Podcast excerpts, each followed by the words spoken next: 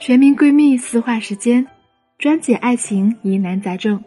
这里是恋爱成长学会，欢迎来到小魔女的情感问答。你有问题，我来解答。我是恋爱小魔女，用科学的理论搞定情感难题，轻松俘获男人心。大家好，欢迎来到小魔女的情感问答，我是小魔女的声优助理。想参与更多互动答疑，可以添加小助理。恋爱成长零幺幺，备注小魔女老师，入群即可收听明星大咖的直播，进行线上答疑啦。这一期节目呢，小魔女将和大家分享的案例是：分手后如何通过二次吸引重回甜蜜期呢？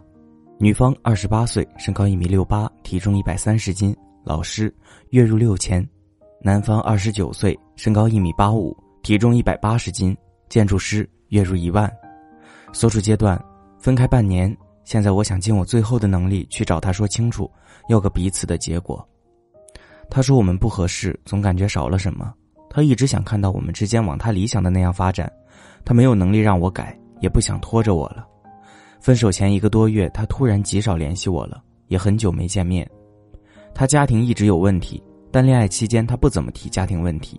分手当晚他才说出，断断续续联系的一个月里，他被迫买房子。因为他父亲要把他和母亲赶出去，在此之前，我也因为不会表达，让他心凉，让他感觉未来不应该两个人共住吗？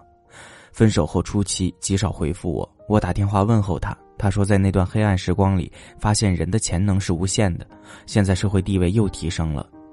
直到我很直接的约他出来，说有东西给他，也没有任何回应，没删除拉黑。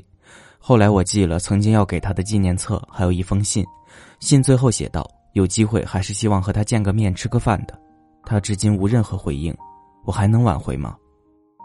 你好，其实这段关系的结果已经非常明显了，只不过是你自己不愿意去接受现实而已。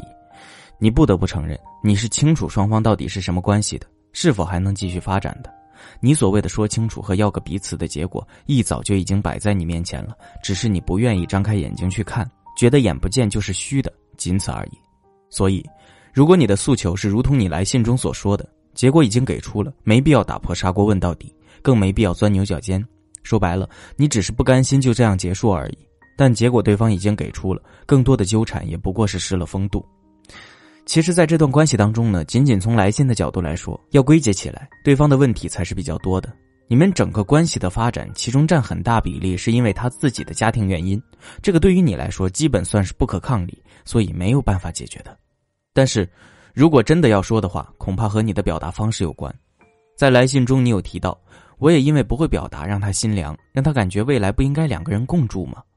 这句话你没有详细告知我具体是怎么表达的，所以目前很难找出问题。但是就你的表述来看，恐怕你说了一些让对方认为你以后应该非常依赖对方，而且有少许一旦理解偏差就会变成占便宜的语句，所以你会让对方觉得和你在一起，未来的家庭生活会压力很大。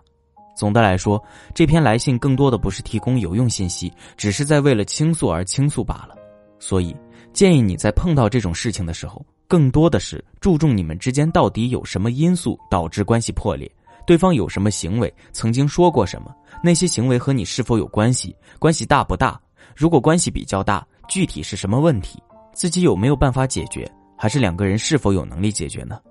那么，基于这个需要改变的东西，有没有计划？你要考虑的是这些问题，而不是仅仅宣泄情绪，否则你永远无法改变，也无法提升价值。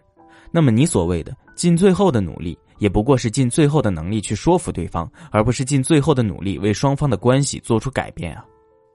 大家有没有发现啊？今天这个姑娘有一个特点，就是在爱情里太卑微了，一直被男方牵着鼻子走，这让我想到了卑微出了名的主持人朱丹。朱丹处处力挺老公周一围，言语中也是种种崇拜。而周一围不仅贬低朱丹演技差，更是公开 diss 对她的所有不满，毫不在乎她的感受。但朱丹却能因为孕期老公为她做过的唯一一次饭而感动，继续为这卑微的爱情辩解着。这一切正是因为她在感情中的被动，没有明确的树立框架，被周一围吃得死死的，导致权力的天平不断的偏向男方。可是，亲密关系中。一切的付出、欣赏、感恩，都要建立在双方关系平等的前提下的。你要准确的知道你的哪一点是对方最欣赏的，发现问题才能解决问题啊。如果你想成为男友掌心里的宝贝，让他凡事第一个想到的只有你，不会忽视你，欢迎添加我的小助理“恋爱成长零幺幺”，恋爱成长小写全拼加零幺幺，说出你的故事与困惑，我们来帮你找到更好的解决方法，让你的生活更幸福。添加实际的备注“小魔女老师”哦。也欢迎在评论区与我分享你们的观点，或私信我分享你的故事。想要获取文字稿，可以搜索微信公众号“小魔女教你谈恋爱”。喜欢的话就订阅节目吧，帮助大家解答爱情里的疑惑是我最大的快乐。希望我的分享对你有帮助。如果你也喜欢，可以给我打个十分，让更多人收获帮助，在情感中少走弯路。感谢大家收听，我们下期再见了。